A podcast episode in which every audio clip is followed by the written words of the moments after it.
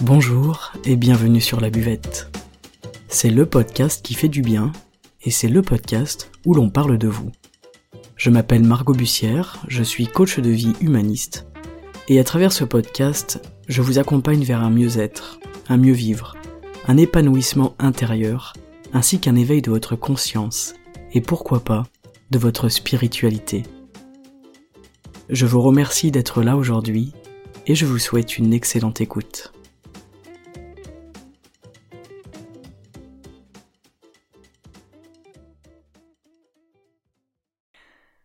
Salut les amis et bienvenue aujourd'hui pour un nouvel épisode en 5 minutes. Alors aujourd'hui j'avais envie de vous partager une lecture. J'avais très envie de vous partager eh bien un livre que j'ai lu là cette semaine qui s'appelle 10 jours vers une vie nouvelle de Williams Edward euh, et qui a été imprimé, édité en tout cas en 1985. Donc ce n'est pas du tout quelque chose de récent. Euh, c'est un livre de la collection, vous savez, motivation et épanouissement personnel. Des éditions Un monde différent. Alors ça me fait beaucoup rire parce que tout ce que je retrouve là-dedans, c'est euh, beaucoup de choses que j'ai apprises dans le coaching et pour le coaching. Donc c'est toujours très très intéressant de voir que les, techniques finalement sont encore toujours les mêmes et c'est pas pour rien, hein. c'est peut-être parce que c'est très efficace. Je vais donc vous lire très rapidement un petit paragraphe euh, que j'avais envie de vous partager. Quel que soit votre but, que ce soit un but à long terme, un objectif à très court terme, inscrivez-le sur une feuille de papier. C'est tout, c'est le geste à poser. L'effort minimal que ce geste vous a demandé vous sera rendu dix mille fois ou plus, et ceci instantanément. C'est le mécanisme le plus bénéfique que l'esprit humain puisse utiliser.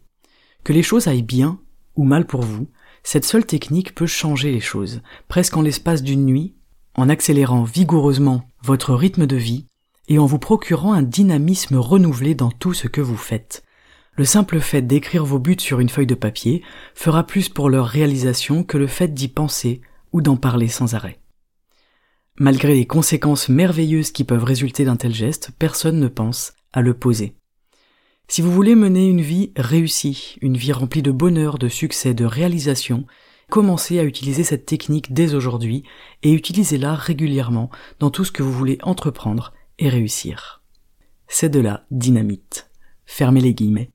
Voilà, pourquoi je vous parle de ça Eh bien parce que je vous invite souvent à prendre un papier, un stylo et à écrire les choses.